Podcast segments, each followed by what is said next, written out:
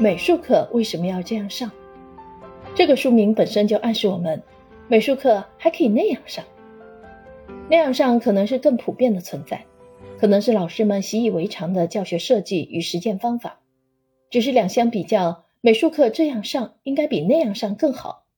至少李立佳先生是这样认为的。那样上是惯性，是顺水推舟；这样上是陌生，是逆水行舟。李立佳先生可着劲儿把大家往这样上的水道上引。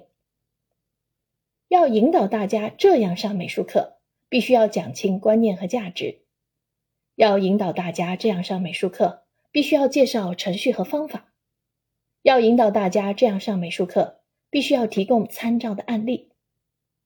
一般而言，课堂教学的组织形式分为单课式和单元式。两者是尺有所短、寸有所长的关系。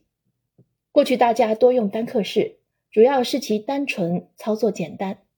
猛然间被鼓励用单元式，原因就在于核心素养本位的美术课容量大增，能让学生从容不迫地实施深度学习，学会以美术与跨学科的方式解决问题。美术课为什么要这样上？是一部新时代美育目标下。体现核心素养本位的美术单元课程理念，基于课堂教学实验，干货满满的著作。